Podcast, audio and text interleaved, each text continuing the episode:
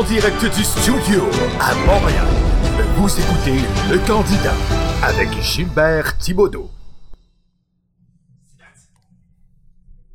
Hey, bonsoir! Ce soir, tel que prévu, le candidat reçoit Yuri Chassin de la coalition Avenir Québec. J'en ai profité.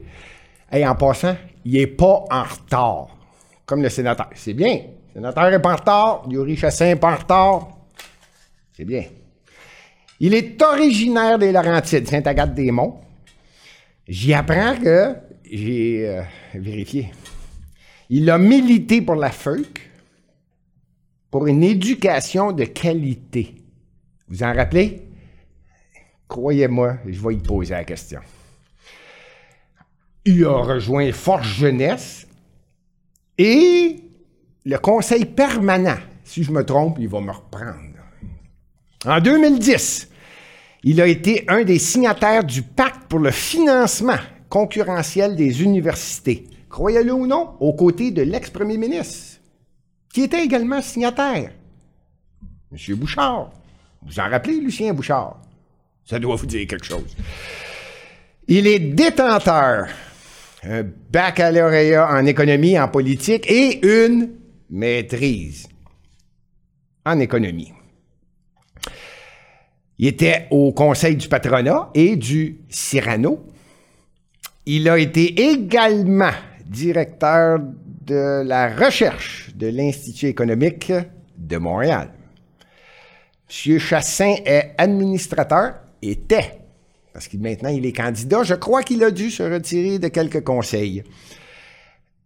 D'Interligne, anciennement, c'était Gay Écoute. Une ligne d'aide et de référence sur les questions d'orientation sexuelle et d'identité de genre. Enfin, ça, on va y revenir. Il a siégé sur un conseil d'administration qui s'appelle NAA, le centre NAA. Et euh, je vais y revenir un peu plus tard et vous allez comprendre pourquoi. Bonsoir, Monsieur Chassin. Bonsoir, M. Thibodeau.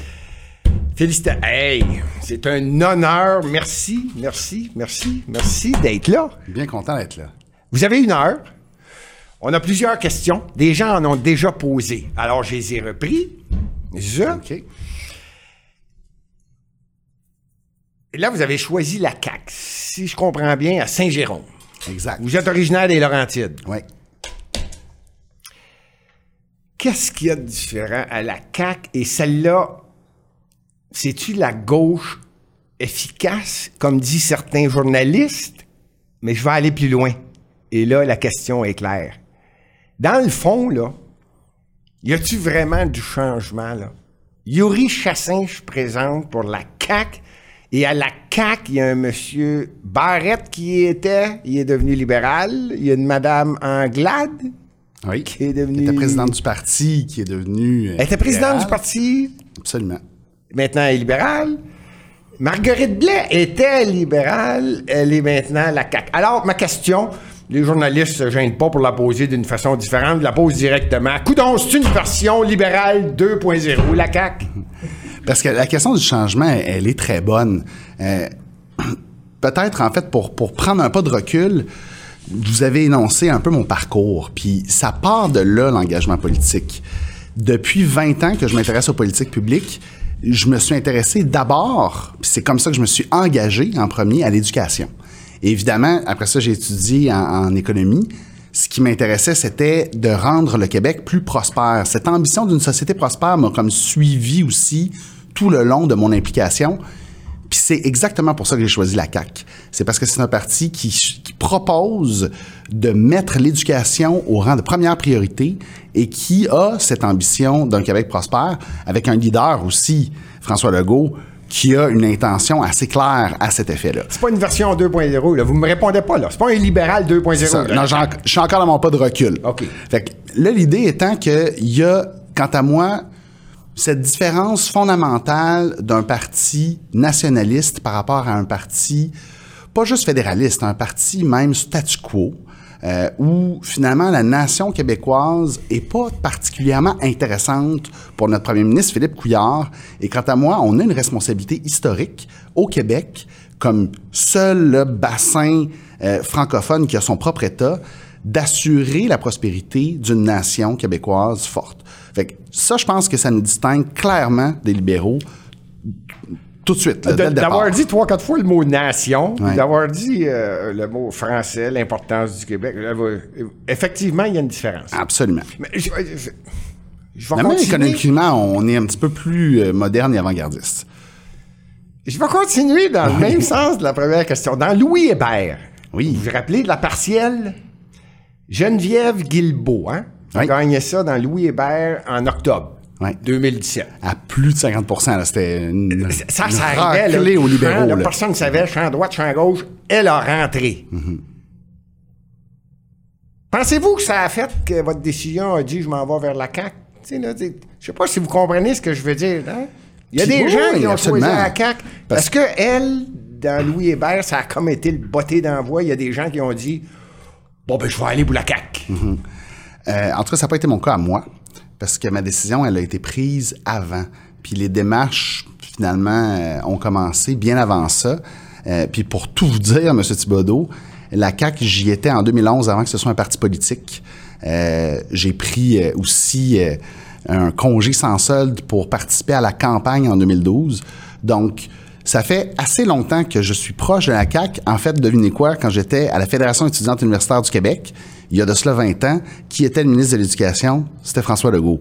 Donc, on a depuis ce temps-là euh, une préoccupation commune pour l'éducation et c'est un petit peu ça là, qui, qui me, me rattache à lui, qui me donne confiance. Vous m'avez volé ma prochaine question. Ah, ben voilà. Pourquoi en politique et pourquoi la CAQ? Oui, ben c'est ça. Donc, ça.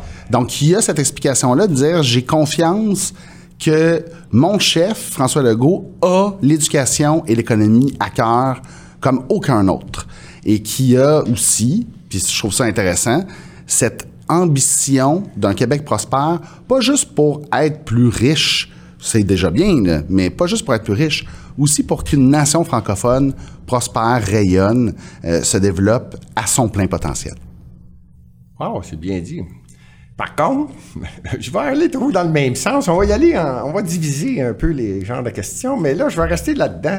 Vos positions, là, je me cache pas, là. Je l'ai écrit parce que je l'ai lu. J'ai vérifié plusieurs choses à votre sujet.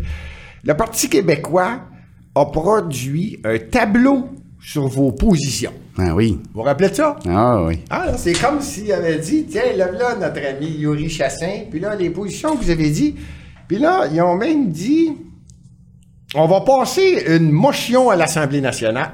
Écoutez, vous êtes une vedette, là. Là, vous n'êtes pas encore officiellement candidat. Moi, je suis, mais juste, c'est- je suis juste candidat, puis Ouais. ils ont déposé une motion à l'Assemblée nationale. Moi, je suis même pas là pour me défendre. là, ouais.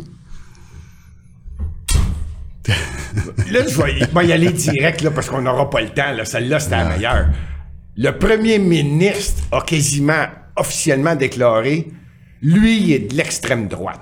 Absolument. Il a utilisé ce mot-là, cette expression-là. Êtes-vous de la droite? Et voulez-vous même dire, selon vous, ce qu'il lui voulait dire quand il dit vous êtes extrême Ouais. droite? Parce que d'après moi, ça n'existe pas au Québec. Non, c'est ça. vraiment peur? C'est quoi vos positions? Ouais, en fait, il y, a- il y a vraiment, puis je pense que c'est important de revenir au sens des mots. L'extrême droite, là, ça a un sens. En général, on utilise ça pour décrire un groupe qui est raciste. Oui. C'est absolument ahurissant d'utiliser un vocable comme ça, même pour un adversaire. Je dirais jamais quelque chose comme ça, même de Philippe Couillard. Donc, je vous rassure, l'extrême droite, ça ne, cari- ça ne me caractérise aucunement. Fait que ça étant réglé, j'avais pas de doute. je me définis comme étant de droite économiquement. Parce que sur le plan économique, je pense qu'il y a davantage euh, de liberté à laisser aux acteurs, aux contribuables qui est écrasé par un fardeau fiscal assez lourd. Hein? On en paie beaucoup, beaucoup de taxes et d'impôts au Québec. Euh, il y a aussi des solutions qui sont intéressantes, qui ont été essayées un peu partout ailleurs dans le monde pour avoir des services publics plus efficaces, sans que ça coûte plus cher. En fait, des fois, grâce, grâce à ces mécanismes-là, ça coûte moins cher. Euh, donc, je, me définis comme étant un peu lassé de ce, ce statu quo qu'on constate. Ça fait des décennies qu'au Québec, à chaque fois qu'on a un problème, on se tourne vers l'État, puis on dit est-ce que l'État peut intervenir davantage? Euh, le, Parti québécois a même adopté un slogan à cet effet, hein, un État fort. Donc, eux, là, davantage de bureaucratie, davantage de taxes, davantage de, programmes gouvernementaux, moins de liberté, de choix pour les citoyens. C'est une vision qui, quant à moi, est exactement l'opposé de ce que je défends. C'est, ce type de, de vision-là qui fait qu'au Québec, à mon avis, on avance très peu. Et euh, on parlait de Lucien Bouchard tout à l'heure. Lucien Bouchard avait signé le manifeste pour un Québec lucide en 2004. En 2004, ça, ça remonte. Il parlait à ce moment-là que le Québec était devenu la république du statu quo. Et je trouve que c'est exactement le constat que moi je peux poser encore aujourd'hui. Donc, 14 ans plus tard, euh, c'est une déception. Là. On ne peut pas se le cacher. Il y a une absence de volonté de réforme, il y a une absence de volonté de changement à chaque fois que les gouvernements alternent entre le Parti québécois puis euh, le Parti libéral. Puis là, ben, ça fait, à part la petite parenthèse, Pauline Marois, ça fait à peu près 15 ans qu'on est sous un régime, sous un régime libéral. Ben ouais, on se cachera pas, là, 15 ans. Puis on cachera pas d'autre chose, là. Je je vais vous l'apprendre, OK? La CAQ est en avance. Et ça fait un certain temps qu'elle se maintient en avance. Je prends-tu comme acquis ou prenez-vous comme acquis les Québécois, là, le Québec a une tendance à comprendre de plus en plus que ce serait peut-être temps là, de, de penser plus à droite. Et là, j'utilise le mot droite-gauche, vous comprenez que c'est pas clair dans la tête de tout le monde. Non, c'est pas clair. Mais vous l'avez quasiment dit, là. de- en résumé, là, j'ai toujours dit, moi, là, là, si c'est pas à droite, si c'est à gauche, c'est un gros gouvernement. Si c'est à droite, c'est un plus petit gouvernement. On, on va juste laisser- rester là pour pas essayer d'aller loin, OK? Croyez-vous que les Québécois sont prêts à dire on va essayer d'avoir un peu plus de liberté, là? Le gouvernement est trop, tout le temps en train de faire quelque chose pour nous autres sans qu'on ait le temps de penser? Je- en fait, je pense que la réflexion, puis c'est ce que je ressens. euh, je pense que la réflexion, elle est si on avait des impôts élevés avec des services publics très efficaces, qu'on avait l'impression d'en avoir pour notre argent, peut-être que ça irait bien. Je suis sceptique. Je suis pas sûr que ça se peut même. Ceci étant dit, ce qu'on constate là dans la population, c'est de dire non, non, non, écoutez, on a un impôt sur le revenu particulièrement élevé, ce qui fait qu'à un moment donné, ben, je travaille puis je donne plus de la moitié de euh, ce que j'ai gagné cette journée-là au gouvernement. Évidemment, c'est lourd. Ça, je comprends. Mais par ailleurs, en plus, j'attends aux urgences. En plus, je trouve pas de place dans un CPE pour mon enfant. En plus, je, je, re- je regarde l'état des routes, puis je désespère dans le fond, elle là, la fracture. C'est qu'on a l'impression de financer un État gargantuesque, un espèce de puissant fond qui n'arrive pas à livrer les services auxquels les citoyens sont en droit de s'attendre. Alors, est-ce que finalement, on s'est peut-être trompé de voie, puis qu'il y a toujours plus d'États, toujours plus d'interventions, toujours plus de programmes, de taxes, puis de fonctionnaires qui gèrent nos vies? Est-ce que c'est vraiment la voie vers laquelle on veut? Je pense qu'effectivement, la population du Québec se dit c'est pas la voie vers laquelle on veut aller. Je pense que peut-être que là on a un rééquilibrage à En faire. tout cas, les sondages mais c'est pas tant de droite et de gauche. Les, sondages ont tendance à dire c'est plus rien que le changement. Là, là c'est, majeur. Là. Il faut vraiment quelque chose qui change. Ben, je- absolument. Je, je vais peut-être pas commenter les sondages, mais je vais peut-être faire une petite parenthèse parce que je trouve ça intéressant. C'est Quant à moi, il y a un changement de paradigme. C'est un mot un peu à 100 piastres, mais il y a un changement de paradigme dans cette élection-ci. C'est pas juste qu'on veut changer le gouvernement, c'est qu'on veut changer le débat. Et le débat qu'on a vécu au Québec pendant les dernières décennies, c'était je suis plus souverainiste ou je suis plus fédéraliste? Est-ce que j'ai peur d'un référendum? Euh, Fait que c'était pas tant. C'était ni la gauche ni la droite, ni l'identité, ni. C'était davantage référendum ou pas de référendum. Chaque élection était comme un référendum sur le référendum, finalement. Ça, c'était l'ancien paradigme. Aujourd'hui, tout à coup, les gens se disent tiens donc, c'est intéressant. Il y a une troisième voie qui nous est offerte, puis qui propose non seulement pas de référendum, mais un changement de gouvernement, puis une vision du Québec. Là, je pense que tout à coup, là, il y a ce glissement des plaques tectoniques qui affectent la politique de façon magistrale et, quant à moi, fort satisfaisante. En tout cas, on le sent. On le sent. Euh, vous avez nommé le, le- le- le mot Lucien Bouchard. Hey, Oui. Ici, on en a des recherchistes. Vrai ou faux? François Legault a approché Lucien Bouchard pour diriger son comité de transition et M. Bouchard aurait dit non. Est-ce qu'on a des bons recherchistes? En tout cas, c'est certainement ce que moi j'ai lu dans un journal, un grand quotidien. Donc, je peux pas vous confirmer, moi j'étais pas là, mais, mais c'est Mais certainement ce qui, c'est ça, c'est certainement ce qui a été rapporté, euh, qui a été approché, et, euh, et il y a une certaine proximité. Hein. Lucien Bouchard est celui qui a été cherché François Legault pour l'amener en politique. Mm-hmm. Donc, euh, ça m'étonnerait pas, mais je peux pas vous le confirmer là, hors de tout doute. C'était pas une question piège, mais je me pose la question à quatre mois des élections. Vous trouvez pas que. euh, la CAQ est-tu confortable, là, elle pense qu'elle va gagner, là? Non, euh, il y a vraiment, puis on vient de vivre un congrès, hein, on se parle. Hey, vous étiez en congrès en fin de semaine. C'est ça, on vient Moi, de vivre un congrès ça, où M. Legault a répété plusieurs fois aux militants qu'on prend rien pour acquis, euh, et c'est tout à fait vrai, là, on le sent.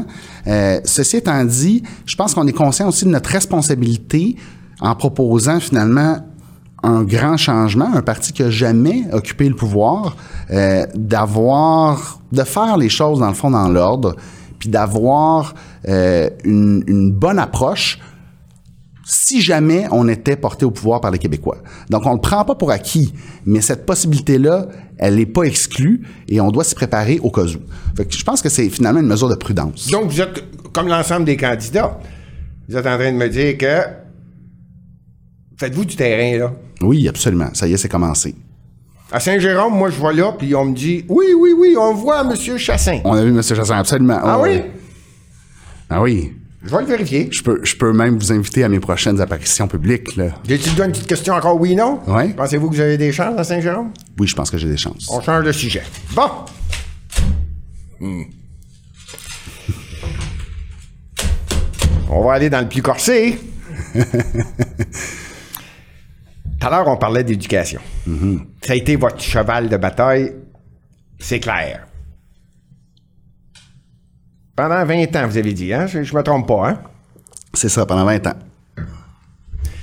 Parlez-moi de vous, là, de- de- du principe de l'éducation, comment vous le voyez, mais si en même temps, vous êtes, en- si vous êtes capable de me glisser dans votre réponse, je n'ai pas rêvé. François Legault a dit 5 heures de plus à l'école par semaine. J'ai suivi votre congrès, hein? Absolument, absolument. OK. Ouais. Je peux, je peux-tu faire une réponse un peu plus longue? OK. Là, là, M. Thibodeau, je vous confie quelque chose. OK. C'est bon? Parce qu'on a le Oh, temps, ça. hein, ici, Non, non, au studio, ça. on a le temps. Au studio, on a le temps. Euh, il y a une explication très personnelle, presque intime, à mon désir de voir l'éducation prendre davantage de place dans le débat public, puis à ce que le gouvernement donne davantage de moyens à l'éducation. Euh, et, et la réponse, dans le fond, à cette question-là, part de ce sentiment-là que pour moi, l'éducation, ça a été l'ascenseur qui m'a servi à, dans le fond, atteindre là où je suis aujourd'hui. Euh, mais tout ça aurait pas été possible sans ma mère. Au public? Et alors, ben c'est ça, au public et au privé, les deux. Euh, ma mère, à un moment donné, elle est, bon, mère monoparentale, elle a un fils, euh, elle l'élève euh, dans des circonstances pas toujours évidentes, mais elle a fait à un moment donné le choix de répondre à une demande que moi je lui ai faite, de m'envoyer à l'école privée. Alors, je venais à l'école à Montréal, donc elle m'envoyait de Sainte-Agathe à Montréal à toutes les semaines. J'étais pensionnaire à l'école et ça coûtait très cher. Euh, je vous dirais là, que ma mère a gagné là, un petit peu plus que 20 000 net, là, et ça coûtait 7 000 m'envoyer à l'école. Fait que les sacrifices Qu'elle a fait. énormes que cette femme-là a fait pour moi, euh, je lui en suis redevable de façon considérable. Ceci étant dit, elle avait compris que l'éducation était le plus beau cadeau qu'elle pouvait me faire, mais pas juste théoriquement. C'était pas juste un slogan. Ça a été ces sacrifices au quotidien qui m'ont puis, puis en toute honnêteté, là, même en toute humilité, je- j'en étais pas conscient quand j'étais jeune. Mais plus tard, je me suis rendu compte de ce qu'elle a fait comme sacrifice pour moi. Et ça, je pense que il y a dans cette histoire-là, dans le dévouement que ma mère a eu face à moi, euh, une, une, une, une impulsion, un- une valeur qui m'est rentrée profondément dans l'être. Parfait, À ça. quel point l'éducation est importante. content du côté rose. Maintenant. Ça là, on explique parle- tout le reste, en Oui, fait. mais là, parlez-moi donc au, au niveau du gouvernement. Puis là, ben, c'est ça, parce que là, on peut poser la Parce que question. là, là, euh, qu'est-ce qu'on fait après avec ça, une heure de plus à chaque Qu'est-ce jour. qu'on fait hein, avec l'éducation? Là, il a parlé de 5 heures de plus Mhm. à, à l'école. Au secondaire pour des activités parascolaires. Des- exact. Ouais. Donc, le sport, les arts, comment les vous le percevez, là? On, on se mentira pas, là. Hey. On l'a vécu, vous venez de le dire, là. Vous avez été au privé. Ouais. Il va arriver quoi, là? La CAQ va faire quoi? C'est une version 2.0 libérale pour le vrai, ça, là. Il se Ah, passe pas rien. Ouais. Le lendemain des élections, personne ne s'en occupe. Y a-tu un, un plan? Y a-tu une. J'ai j'ai bien aimé le 5 heures de plus en Ben parascolaire. Mais c'est Mais- c'est une petite mesure parmi une vision qui est beaucoup plus générale. qui va être développée pendant la campagne. Vous allez en parler. Ah, qui Vous est déjà pas mal grand développé. défenseur. Qui est déjà pas mal développé. Vous allez en un grand défenseur. Oui. Ah, sur oui. Yuri Chassin et Absolument. plusieurs des candidats là, Oui, qui, qui exact. vont aider au système public. Puis là, puis là, je veux peut-être citer Jean-François Roberge, qui est notre porte-parole en matière d'éducation. Oui. Euh, on a aussi Mario Asselin, qui a une vision très intéressante, notamment des- de la part des technologies en éducation, euh, mais qui a été directeur d'école par ailleurs. Jean-François Roberge euh, a, déjà articulé pas mal notre vision. En fait, je vous dirais qu'on y réfléchit depuis 2011. Là, avant même d'être parti politique, il y avait des réflexions. Mais ce que je trouve intéressant, puis là, je, vous cite là, euh, un, dans le fond, un, un sociologue intéressant, un professeur à l'Université Laval, qui est spécialiste de la réussite scolaire, qui s'appelle Égide Royer. Et on a vu une étude de l'Institut du Québec au début du mois de mai sur le décrochage scolaire qui a fait un peu sensation, notamment parce qu'on montrait que chez les francophones, et particulièrement en milieu défavorisé, les taux de décrochage sont encore alarmants quand on regarde, dans le fond, la complétion du secondaire en cinq ans. Fait après 5 ans, on rentre au secondaire à 12 ans, à 17 ans, après 5 ans, est-ce qu'on a un diplôme? Ou non? Il y en a qui raccrochent après, mais après 5 ans, qui est la durée normale, les taux de décrochage sont alarmants. Et à un moment donné, il y a donc évidemment un spécialiste qui a été interrogé par les médias, Égide Royer, qui est vraiment une sommité dans son domaine. Et essentiellement, il parlait de solutions à mettre en place pour combattre ce décrochage-là. J'ai trouvé ça fascinant à quel point ça rejoignait notre programme. Parce que là, on parlait d'intervention précoce. On a à la CAC le docteur Lionel Carman, qui est un, neurologue à, à l'hôpital Sainte-Justine et qui précisément réfléchit aux façons d'intervenir pour détecter les troubles d'apprentissage de façon précoce, intervenir de façon précoce avec des ressources. On parle de, par exemple, des, des maternelles 4 ans. Les maternelles 4 ans volontaires, mais qui vont être ouvertes et offertes aux Québécois, ça permet justement d'avoir des ressources en milieu scolaire pour diagnostiquer rapidement des troubles, intervenir rapidement, éviter que ça affecte le parcours scolaire entier de nos jeunes. Donc ça, c'est une stratégie qui, évidemment, va donner des résultats à long terme. On s'entend, là. Vous en avez plusieurs dans le, dans coffre. Je vais vous en poser une, vous ferez ce que vous voulez avec. Mais Oui. est-tu dans les plans de la CAQ d'évaluer la, évaluer la possibilité qu'au primaire, on puisse séparer les gars des filles? Il y a plus de décrochage de gars que Mhm. de filles, puis des fois on se demande, peut-être que ça serait bien au primaire. Y a-tu les plans de l'évaluer ou pas? Ah, la, réponse, la réponse courte, c'est non, mais en même temps, je vous dirais de faire attention parce que moi-même, je réponds peut-être trop vite. le, le- toute la vision euh, de la coalition Avenir Québec, c'est aussi de redonner l'autonomie aux écoles. On parle beaucoup d'abolir les commissions scolaires euh, comme, dans le fond, un emblème de la proposition de la CAQ en éducation. Oui. Mais c'est pas tant d'abolir les commissions scolaires, le but. Le but, c'est de dire, à l'heure actuelle, là, les écoles sont des succursales des commissions scolaires. et ça, c'est assez les écoles vont prendre des décisions. Les écoles vont prendre des décisions. Maintenant, est-ce que une école peut développer une, approche pédagogique pour dire, ben nous, on sépare les gars puis les filles? Vous venez de Ben là, répondre oui sans vous. Exact. c'est ça, il y a peut-être Ex- l'ouverture, là, c'est ça. OK. Le- le- pendant votre congrès, Oui. que j'écoutais, en Mauricie, au lac Saint-Jean, ne paye pas le même taux de taxe scolaire. Absolument. Vous avez raison, vous avez bien suivi. C'est pas pire, hein? oui, oui. Et là, on va appliquer sur le même taux des taxes scolaires dans la région le moins élevé. Mm-hmm. J'ai bien écouté. Absolument. Si Montréal est plus élevé, ça baisse aussi. Ça va être tout le monde en grandeur. Avez-vous écouté, c'était quoi la région avec les, les taxes salaires plus basses? Euh, c'est pas, le- c'est pas le- c'est le Laurentide. C'est les Laurentides. Donc, on va tous se baser sur Laurentides. Montréal inclus? Bon. Montréal inclus. OK, là, je vais poser la vraie question. En diminuant l'ensemble des taxes qui rentrent, là, Mm-hmm. on coupe-tu ces services, là? Et non. Mais ça veut dire que on, c'est 700 millions de dollars hein, de baisse d'impôts, Ouais. euh, de taxes scolaires De finalement. taxes, là. Mais là, ça veut dire que les écoles, là, tout à coup, qui ont un revenu à travers ces taxes-là, n'auront plus ce 700 millions de dollars-là. Puis ça, on le dit, on compense les écoles en rajoutant 700 millions de dollars Donc, il n'y aura de pas de financement perte public. réelle C'est aux ça, écoles. exact.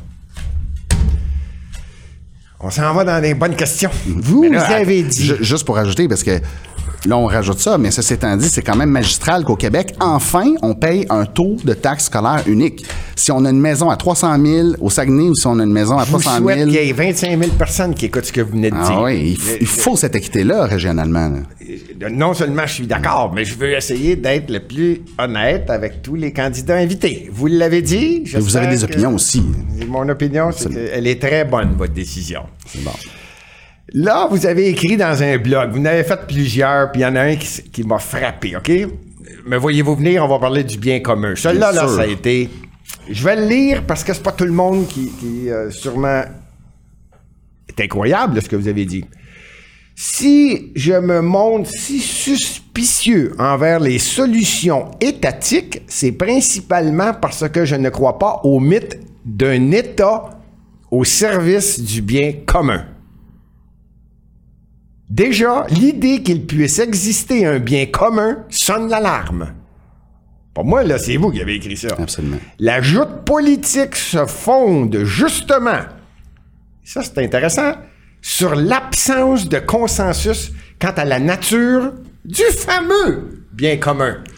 Ça peut sembler mélangeant, mais, mais, euh, si tu galvaudé, ça, le bien commun, C'est galvaudé. C'est exactement ça que je dis. Ben, c'est- utilisé à toutes les sauces pour toutes sortes de raisons. Et, et moi, c'est ça qui mais m'énerve là, vous êtes en cette train de dire, là, c'est pas toujours bien de défendre le bien commun. En fait, ce que je dis, c'est que quand quelqu'un invoque le bien commun pour une mesure X ou Y, là, Ouais.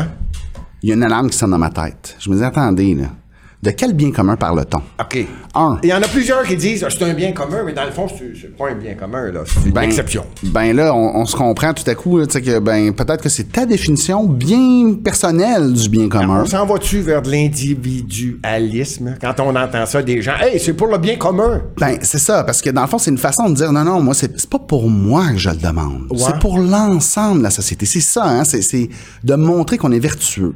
Euh, évidemment, moi, j'invite tous nos auditeurs euh, à lire le texte au complet parce que ce n'est qu'un paragraphe d'un texte qui s'appelle Les dangers de l'interventionnisme d'État. Je vais aider tout le Hein? monde. C'est sur. Voilà. Puis, puis donc, ce texte-là se veut une réflexion sur cette intention-là de toujours intervenir dans la vie des gens par le biais du gouvernement au nom du fameux bien commun. Et c'est drôle, il y a une auteure, une auteure, qui a écrit un livre qui s'appelle À la recherche du bien commun. Non, bien commun recherché, pardon, il faut que je sois bien cité. Bien commun recherché. Oui. Où tient un discours un peu semblable de dire ce n'est pas facile, il y a des tensions quand on cherche le, le bien commun, c'est pas consensuel, il y a des tensions qui émergent. Savez-vous qui a écrit ce livre-là, Monsieur Thibodeau? C'est une, ben, c'est une femme? C'est une femme, elle s'appelle Françoise David. Elle dit pas vraiment quelque chose de si différent que moi. La seule différence entre elle et moi, c'est que moi, je suis perçu comme étant la méchante droite et elle, la bonne gauche. Fait que je pense qu'il y a une approche qui est, dans le fond, un double standard, où essentiellement, parce que je dis attention à la notion de bien commun, on me dit, ah, il ne croit pas du tout au bien commun. Le Parti québécois dépose une motion à l'Assemblée nationale pour rappeler que l'État est au service du bien commun, n'est-ce pas? Alors que Françoise David, quand elle Françoise évoque... David, c'est la députée libérale d'Outremont.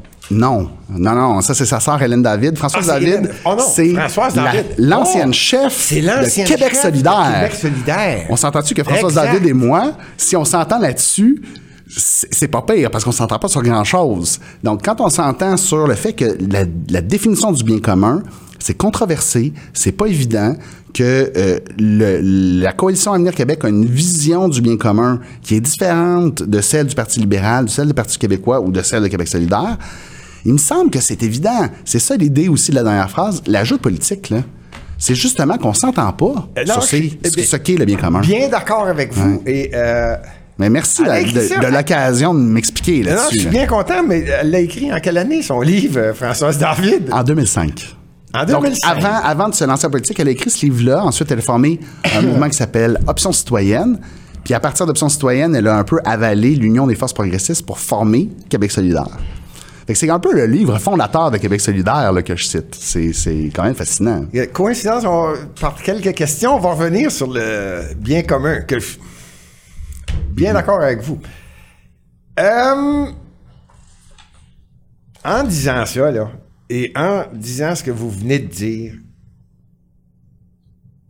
avez-vous l'impression qu'à un moment donné, là, vous n'aurez pas le choix? Vous êtes dans un parti politique, puis bon, va falloir que je m'assoie sur quelques-unes de mes positions parce que ça passera pas. Mhm. Ah, absolument. Absolument. Mais ça, ça, je pense que personne ne peut le cacher. Premièrement, on est dans une ère où il faut être un peu Quand plus vous croyez à quoi, pourquoi vous ne pesez pas sur le bon bouton et ah oui, je l'essaye? Ben, en fait, pour deux raisons. D'une part, parce que j'ai hautement conscience que la politique, c'est un sport d'équipe. Puis pour de vrai, M. Thibodeau, on fera pas changer. On entre en politique pour changer le monde. hein. On veut améliorer le sort euh, de la société. On veut améliorer le sort des gens qui nous entourent. Mais ça, c'est pas possible. Quant à moi, là, de réaliser ça seul. C'est un sport d'équipe, la politique. Puis on a vraiment, d'ailleurs, une équipe assez impressionnante à la CAQ. Je suis heureux, je suis honoré de faire partie de cette équipe-là. Ça veut dire que j'y vais en politique avec toutes mes convictions. Mais mes convictions, maintenant, elles vont s'exprimer à l'intérieur d'un caucus euh, de gens à l'intérieur du parti. Puis oui, la ligne de parti, la position commune, ça va me faire plaisir de la défendre parce que le jour où la ligne, euh, c'est par exemple très très proche de ma position, mais je vais vouloir aussi que les autres la, la défendent, comprenez-vous? Oui. Donc ça, ça je pense qu'il n'y a pas personne qui peut dire euh, non, non, moi je rentre dans ce parti-là parce que tout, tout, tout est parfait, est à mon goût. On a tous des différences, puis en même temps, Mais- on choisit ses combats. Et ça, c'est important. Bon, OK. Ce que je veux entendre, c'est, c'est plutôt. Vous allez faire des compromis, mais sur des convictions que vous avez, vous les laisserez pas tomber. C'est ça. Le cœur de mon engagement. Puis, puis c'est, c'est là où on fait le choix, par exemple, de la coalition Avenir Québec. là. On y a réfléchi, moi, des gens autour de moi, mes amis, mon conjoint. Pourquoi la coalition Avenir Québec? Parce qu'il y a deux convictions sur lesquelles je ne veux pas reculer jamais. L'éducation et l'ambition d'un Québec prospère. Et ça, c'est l'ADN de la CAQ. OK. OK. C'est pas votre spécialité, je le sais. On a invité euh, François Legault, comme on a invité tous les chefs. Quand je dis on, j'ai personnellement envoyé les textos, les textes, et on a eu le chef du Parti euh, conservateur. On- la semaine prochaine, on va avoir le chef d'un autre parti. On aurait aimé avoir M. Legault. Donc, vous êtes ici, je prends une chance. C'est sûrement pas votre spécialité. Mais j'ai écouté votre congrès qui a eu lieu en fin de semaine. En santé. Je le vois, Ah, si vous saviez comment j'écoute tous les congrès. Il y, a, il y a certaines choses que j'écoute. Là, vous écoutiez plus le nôtre ou celui du PQ? Parce que c'était comme un peu en même tous- temps. là. Je les ai tous écoutés, sont enregistrés. Ah ouais. et, et ceux qui suivent l'émission savent très bien que si je l'ai faite, je l'ai écouté trois fois. Parce que Ah c'est vous qui êtes le premier invité, je l'ai écouté trois fois pour être sûr que je manquais rien. Je l'ai fait autant pour au fédéral. Autant, Oui, dès oui, qu'il y a un oui. congrès. Euh, Ça, j'écoute ça. Et surtout, j'écoute les vérificateurs généraux, au municipal, au provincial, au fédéral, pour voir les gaffes des gouvernements. Ceci dit, on ne me fera pas changer. J'ai une suite dans, dans les idées. Donc, j'écoutais, et ce n'est pas votre puissance. Par contre, j'ai bien entendu, là, il fait rire de moi. Celle-là, par exemple, j'ai, j'ai échappé mon verre d'eau. François Legault a carrément dit, là, puis vous étiez tous en arrière, yaou, yaou, le party poigné, là. Pas plus que 90 minutes à l'urgence Ouais. des... Absolument. Et c'est possible. Et c'est possible. Puis en fait, je peux vous expliquer non seulement comment c'est possible, mais pourquoi ça s'est pas déjà fait. OK, allez-y. Un beau pourquoi défi, ça s'est hein? pas déjà Ouais. fait? Et pourquoi vous allez me dire que 90 minutes... Moi, là, je rentre dans une urgence, 90 minutes après, atteint. Ça, c'est le top, top, top maximum. C'est ça. On idéalement avant, mais 90 Idéalement minutes avant, maximum. c'est ce Ouais, que c'est je ça. disais, là. Et je l'entends. C'est ça. C'est pas une moyenne, là, c'est un maximum. Oui. L'idée, puis, puis c'est drôle parce que ça se fait au Québec. ok? En fait, ça s'est fait. On nuancé. Ça s'est fait au Québec. Ça marchait. Puis ce projet-là a été abandonné. Il y a eu en fait des articles de journaux sur l'expérience que le Jewish, euh, l'hôpital juif à Montréal, a, a fait, en fait, essentiellement, ils avaient une, une division du travail, une organisation du travail complètement différente des autres hôpitaux. Et notamment, c'est un médecin qui faisait le triage.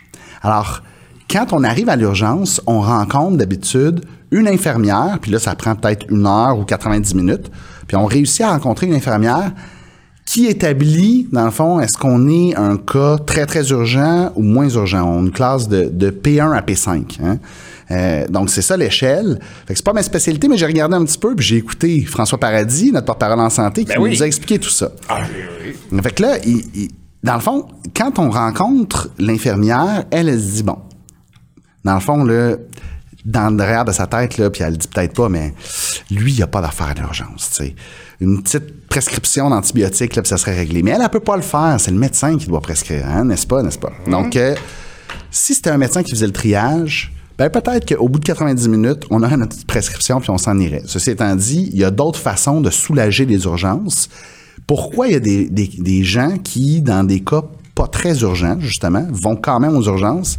C'est parce qu'on n'a pas tant d'accès que ça euh, à d'autres solutions de première ligne. Ce qu'on appelle la première ligne, c'est le premier contact avec le système.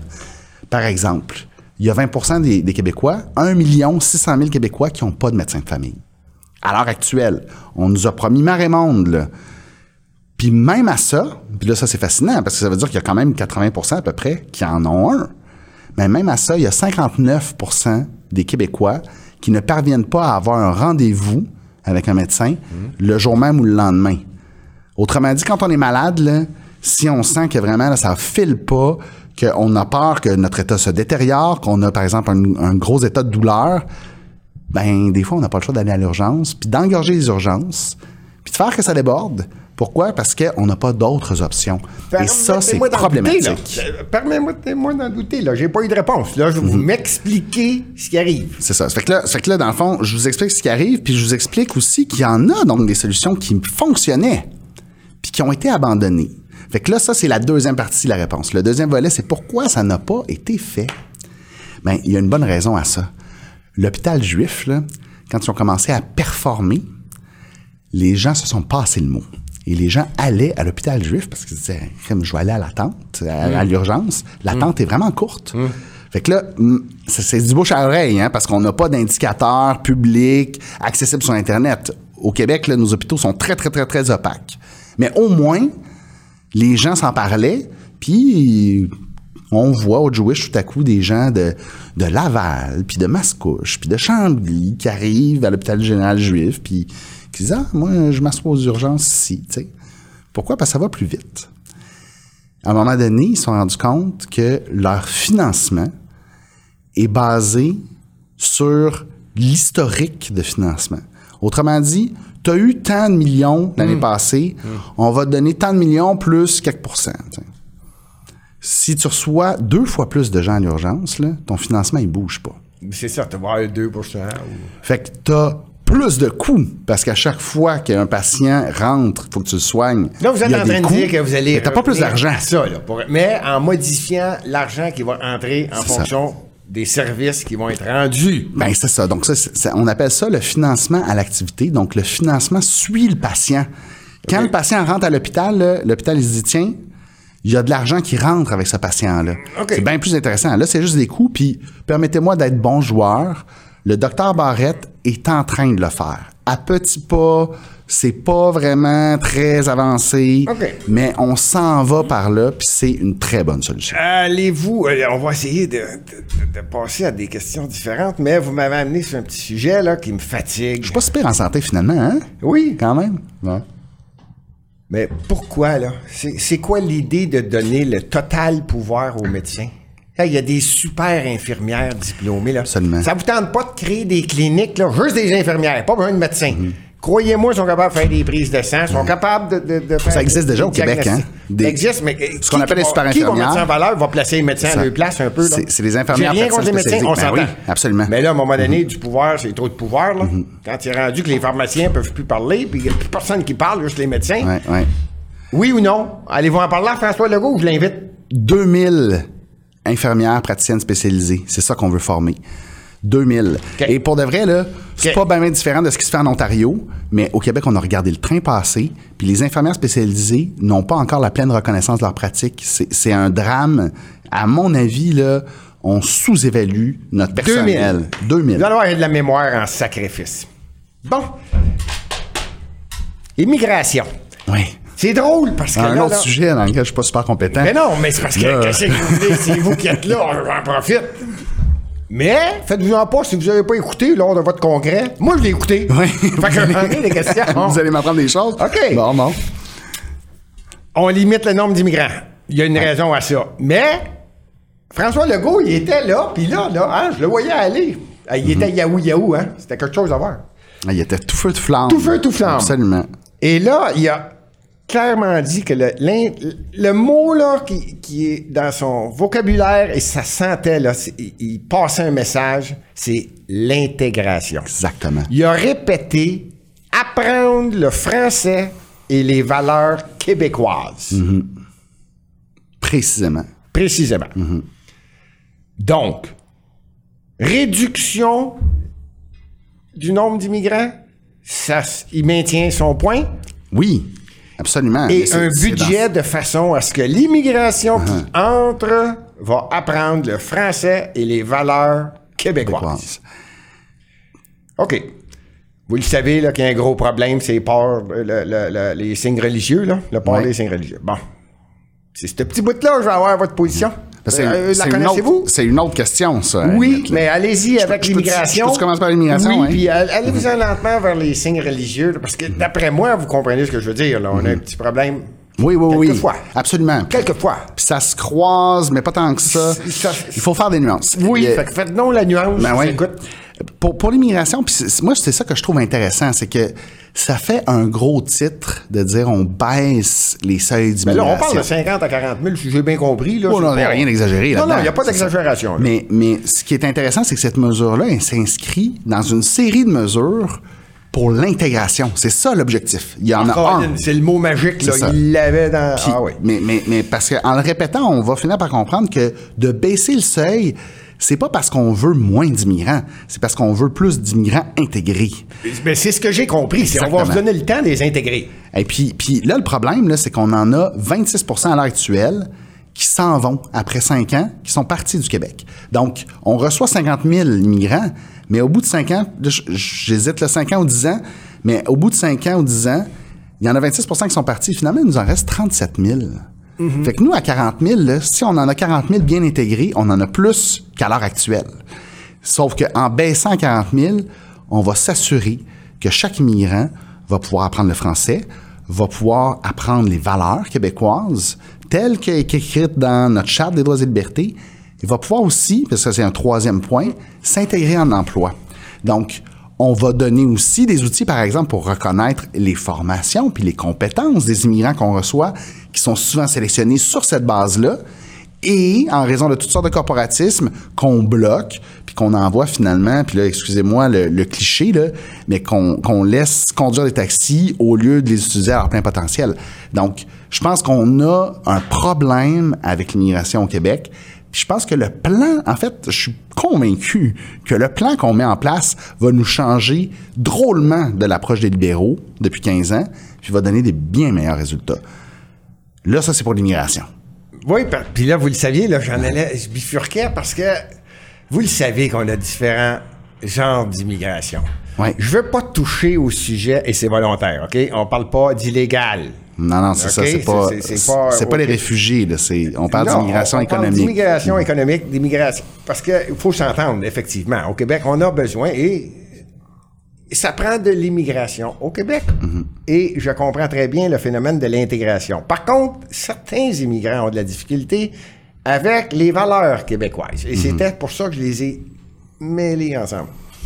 Ouais, ouais. On fait quoi, là? Est-ce qu'on rend dans un poste comme un juge, un policier, c'était, vous compreniez la question, hein? On fait quoi avec le signe, là? Les ports, les, les- signes religieux, là? C'est important, puis, puis là, il y a une certaine conception d'État. C'est un principe, c'est un petit peu, bon, on va prendre un peu de hauteur, un peu de philosophie, là, mais c'est important que l'État demeure neutre, puis Puis, puis pour moi, c'est un des grands gains là, depuis là, les Lumières. Là. Là, j'ai-tu bien compris, là? Neutre. C'est clair, ça? C'est ça? OK. Et ça, ça veut dire que ceux qui incarnent l'autorité de l'État Oui. soient neutres et Oui. donnent l'apparence de neutralité Oui. aussi. Ne serait-ce que pour dire, euh, éviter tous les cas où quelqu'un pourrait dire, ah, mais là, tu en raison de ma foi que euh, ce policier-là ou ce gardien de prison ou ce juge-là, qui a à l'évidence une autre foi, me condamne? Il faut pas que ça puisse se produire, il faut même pas que ça puisse être pensé. Donc, les gens qui ont des, des- des positions d'autorité Oui. doivent laisser de côté les signes religieux. Puis, ça m'apparaît une bonne, une bonne logique aussi pour mettre une balise qui n'est pas exagérée, euh, qui est recommandée, en fait, qui était la recommandation du rapport Bouchard-Taylor. Oui. Euh, nous, on va un petit peu plus loin parce qu'on inclut aussi les enseignants. Donc, euh, dans les écoles, les enseignants non plus pourraient pas porter de signes religieux. Puis, bon, on Vous comprend, fait tour. c'est- Vous nos parce enfants. que je vais arriver à des questions et on a une heure et je Bon, vais oui, juste avec tous les là. candidats qu'on invite. Mais, donc, vous c'est comprenez clair, cette clair, clair, On parle de personnes en autorité et vous incluez dans les personnes en autorité les enseignants. Voilà. Non aux signes religieux. Voilà. OK. Très clair, celle-là. C'est facile. Votre réputation, vous êtes tough, droite, puis il n'y a pas grand-chose. Il y en a plusieurs qui vous portaient d'un autre pied. Là. Le Parti québécois vous a planté à des places. On y Mais je suis souriant aussi. OK, on y va. Ça, j'ai remarqué. Non, ça aussi, ça fait partie de ma réputation. je l'ai remarqué. Allez-vous priver. Allez, C'est quoi votre intention, là? SAQ Hydro-Québec. Ah oui, mais parce que là, c'est ça. Je, je veux peut-être juste prendre un moment parce que, évidemment, le Parti québécois a fait un tableau au complet. Oui, mais tout à l'heure, je voulais en parler, mais là. Pardon. on- on- je je Ben pense oui. que les gens ont compris que Yuri Chassin s'en vient, c'est un gars de la droite. Là, Il- c'est- Ben oui. La mort vient d'arriver au Québec. Et là, le problème, c'est que dans un donné- tableau, là, c'est pas juste qu'on résume mes positions, c'est quand même on les caricature, puis Oui. des fois, on se trompe carrément. Bon, ben c'est en ça. a, Là, là, là, je vais vous en poser une couple. Allez-vous, avez-vous l'intention à la CAQ? Est-ce que c'est un, un- un- quelque chose, là? On va privatiser la SAQ. Non. Mais on va ouvrir le marché, par exemple. On va permettre la concurrence. Donc, on va pouvoir aller ailleurs qu'à la SAQ, acheter certains vins. On se comprend? Exact. On compétitionne la SAQ, mais la. SAQ demeure une propriété entière de, de André, de moi, de, de, de Yuri, Ben, en fait, de tous les non, citoyens. malheureusement, pas Non. des citoyens, du gouvernement. Il y a une grosse nuance. OK, jusqu'à preuve du contraire, nous sommes le gouvernement.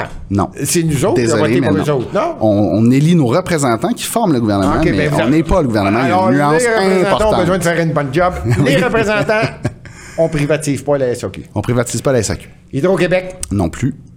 c'est clair, clair. C'est clair, clair, clair. Et pas de création de compétition.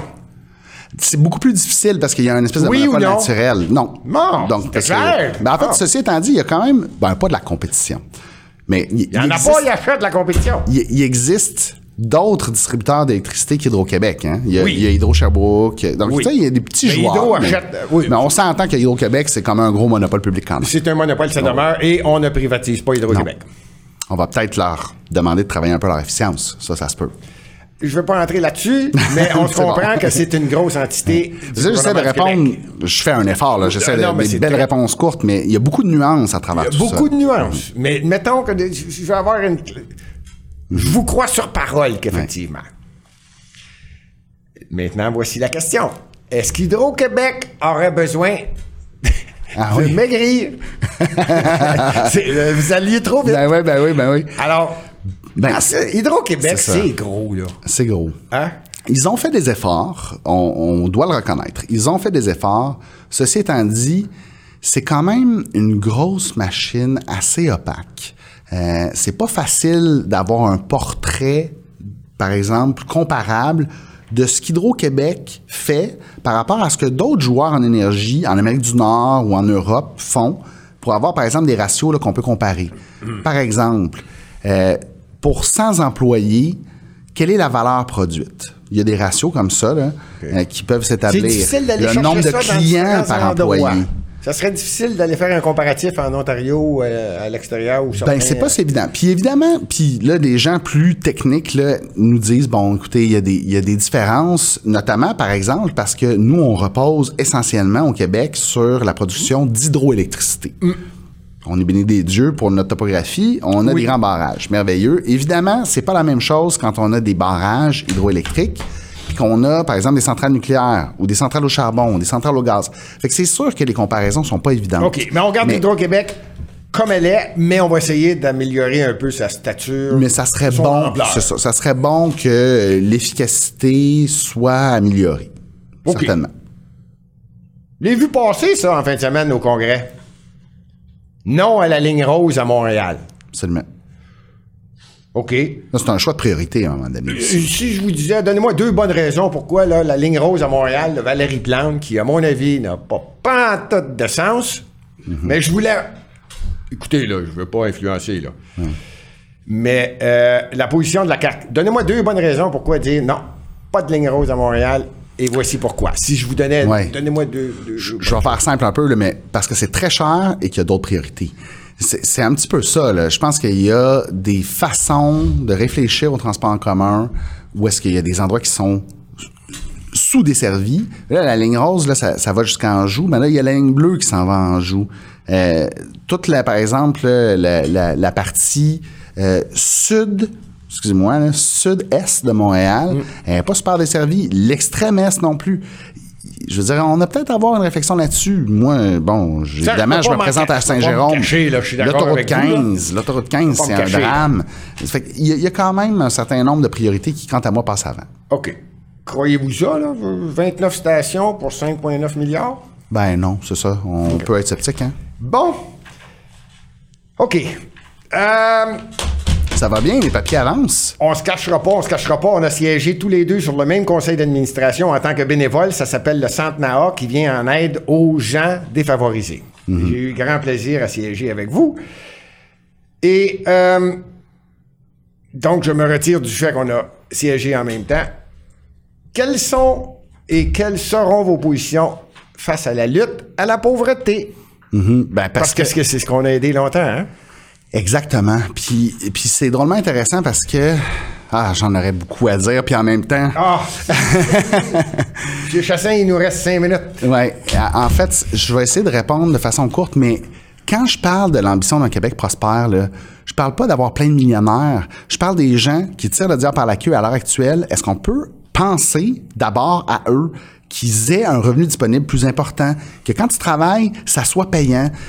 Dans le fond, là, moi, je pense là, à la prospérité dans ces termes-là, puis c'est grossier, pardonnez-moi, mais c'est au moins très clair.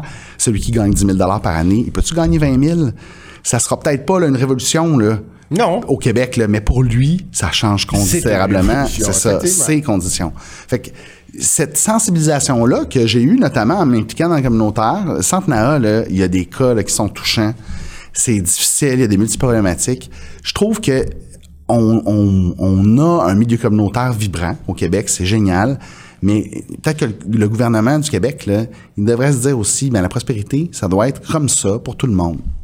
Fait que quand je parle de prospérité du Québec, c'est à ça que je pense. OK, on va y aller vite, vite, vite. Ouais. Hey, hey. Là, ça a besoin d'être clair, net. Hey, revenez-vous. Si on vous invite, là, la première semaine du mois d'août, vous pouvez pas me le promettre, je le sais, la campagne va commencer euh, fin du mois d'août, là, vous Ça, allez je vais avoir plein de petits-enfants Je vais m'engager sur ce que je peux respecter, Des petits bébés, puis toutes sortes de monde. puis bon. Des la de blé d'Inde. Première, deuxième du mois d'août. Pouvez-vous me reposer la question plus proche? OK. Là, je vais avoir une idée de mon horaire. Témoin, il a pas dit non? J'ai pas dit non. OK. Puis en toute honnêteté, plus ça va, moins mon horaire m'appartient. Parce que là, on va poser des équipe de questions plus serrées, là, on vous connaît plus. Bon, la CAQ fait quoi? La langue française au Québec, c'est-tu la langue Ah, française? c'est la seule et unique langue. D'ailleurs, aujourd'hui, c'est la seule et unique langue officielle. OK. La langue officielle au Ouais. Québec, la langue française, vous allez la défendre? On a d'ailleurs dit qu'on se réjouissait du fait que le barreau du Québec Oui. est, est sorti de son recours pour bilinguiser là, toutes les, tous les débats, toutes les lois du Québec. Donc, euh, ils avaient une, une- une espèce de poursuite là, pour faire invalider toutes les lois du Québec. Euh, ça, ça y est, là, ils se sont tassés, puis la CAQ, on s'en est réjoui aujourd'hui. Ah, c'est bien. J'ai-tu rêvé, moi, là, là, pour en revenir au Congrès, j'ai-tu entendu votre chef dire que les tarifs d'un garderie, ça se peut qu'ils baissent? Ou en tout cas, Ils ont juste monté depuis que les libéraux sont là, tout le temps, tout le temps, tout le temps. Ça se peut que ça gèle, même peut-être baisser. Ben- As-tu bien compris, moi, là? Oui, oui, parce qu'il y a effectivement une promesse brisée des libéraux qui était de ne pas toucher au tarif de garde. Puis ça a été augmenté. Là, c'est modulé en fonction du revenu. C'est assez compliqué. Les gens font leurs impôts puis ont comme une mauvaise surprise. Fait qu'effectivement, on va réfléchir à ça. OK. J'ai-tu bien compris? Et là, celle-là, là, Ça a l'air important, celle-là. c'est incroyable. Toutes les nominations faites au gouvernement, si jamais c'est la CAQ qui devient au pouvoir, ne seront pas basées sur le fait que c'est une femme, parce que là, ça prend des femmes, ou que c'est un homme, ou que c'est un non-genré, ou que c'est un... Non! J'ai-tu bien entendu votre chef? Ça va être selon la compétence. Allez-vous respecter ça pour le vrai? Finalement, quelqu'un qui le dit, c'est de la compétence. Pas femme, pas homme, pas ci, pas ça. Pas libéral, pas péquiste, pas caquiste. Oui, j'ai même entendu dire si jamais quelqu'un avec allégeance, Parti québécois ou d'un autre parti, qui a la compétence. Compétence, absolument. Puis là, ça, Hey, c'est l'appel du service public. Là, je te fais. Ouais. C'est vrai, ça? C'est vrai. Hey, on peut-tu enfin sais, arriver à l'ère moderne, tourner cette page-là sur le favoritisme, puis, puis commencer à faire les choses intelligemment? Monsieur Racine, ça m'a fait plaisir de voir ce que tu as fait. Yuri Chassin, candidat dans Saint-Jérôme, il a besoin de revenir. Là, je vais avoir des bonnes questions. Là, je vais en avoir. L'objectif du jeu, c'est de compter des buts. Mais pour compter, il faut évidemment être en possession de la rondelle.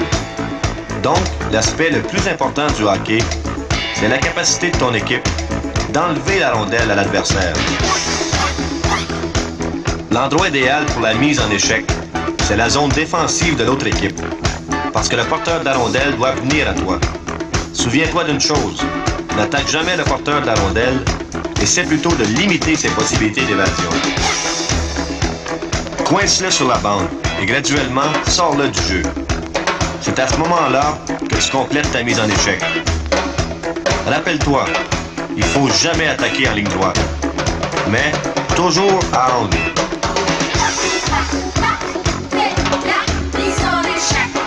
Dans ta propre zone défensive, si c'est toi qui es le plus proche du porteur de la rondelle, donne quelques coups de patin courts et forts. Garde les deux lames sur la glace, puis tourne les bouts de tes patins vers l'intérieur et fonce sur le porteur de la rondelle en chasse-neige.